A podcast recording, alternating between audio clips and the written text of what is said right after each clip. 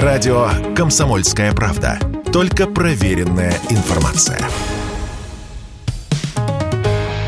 «Экономика» на Радио КП.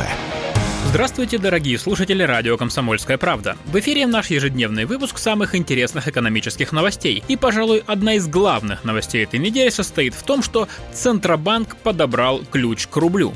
Вы заметили, как доллар и евро прыг и с 56-58 рублей подорожали почти сразу на десятку? Вот что ставка ключевая делает. Вчера Центробанк объявил, что с этой пятницы она снижается с 14 до 11%. Маленькое пояснение о том, что такое ключевая ставка. Это процент, под который Центробанк кредитует коммерческие банки. Так почему же ее снизили именно сейчас, причем так сильно? Ну, во-первых, чтобы немного опустить курс рубля. Зависимость тут прямая. Когда ставка опускается, опускается, следом за ней снижается и курс национальной валюты. Таков закон экономики. Дело в том, что слишком крепкий рубль не выгоден бюджету. Экспортеры получают за нефть и газ доллары и евро и меняют их на рубли. А чем больше рублей дают за доллары и евро, тем больше этих самых рублей поступает в казну. Во-вторых, инфляция превратилась в дефляцию. За неделю цены в России опустились на 0,2%. Да, цифра это, конечно, символическая, но хотя бы цены перестали расти. А ключевую ключевую ставку обычно поднимает, чтобы сдержать рост цен.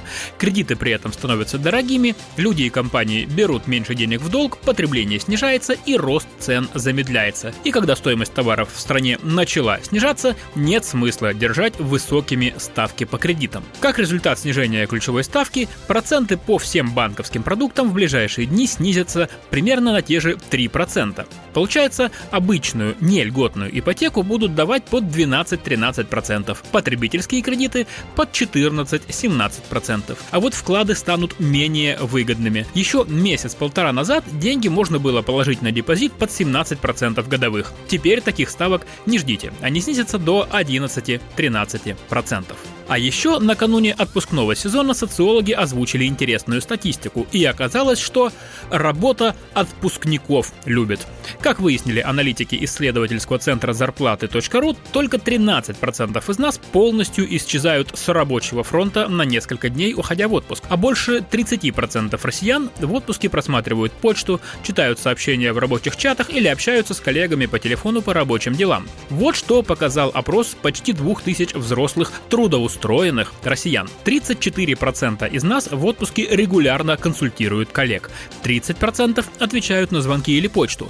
8% приходят на работу для решения срочных вопросов. Еще 8% находясь на отдыхе, вынуждены делать всякие дела по работе, а вообще прерывать отпуск и возвращаться на работу приходится, к счастью, лишь одному проценту работяг. Можно ли считать нормальным такой отпуск, когда ты так или иначе работаешь? Конечно, нет, соглашается с нами психолог Максим Свиридов, которого мы попросили прокомментировать результаты этого опроса. Отключить телефон и полностью забыть коллег было бы идеально, но так, конечно, мало у кого получится. Будем реалистами. Нормально было бы тратить на отдыхе на рабочие моменты не более 10 10% времени, говорит психолог. Главное понять, отпуск нужен, чтобы переключиться. Не обязательно для этого уезжать куда-нибудь на Кипр или в Таиланд, хотя это, конечно, совсем не возбраняется. Но главное заняться чем-то таким, чего вы не делаете на работе. Если вам доставляет удовольствие возиться с теплицей на даче или гулять в лесу, то почему бы и нет? Если же вы уехали на море, то на пляже постоянно читать в телефончике новости и смотреть рабочую почту – это не переключение.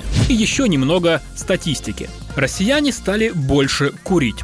И это напрямую связано с экономикой, вернее, с ее состоянием. Я бы даже сказал, россияне нервно курят.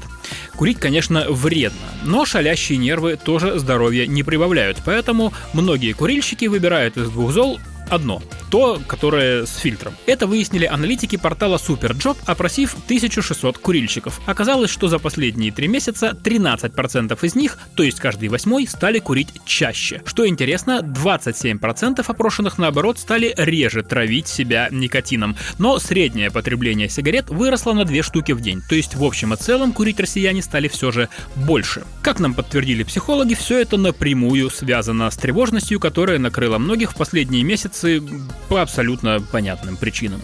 Для многих, а особенно для мужчин, самые простые способы разрядки – это, к сожалению, не поход в фитнес-клуб или на футбол, а курение и алкоголь. К слову, пить в России тоже, к сожалению, стали больше. По данным Национального союза защиты прав потребителей, за первые 4 месяца нынешнего года продажи водки выросли на 7%, а слабоалкогольных напитков, таких как пиво и сидр, почти в два раза.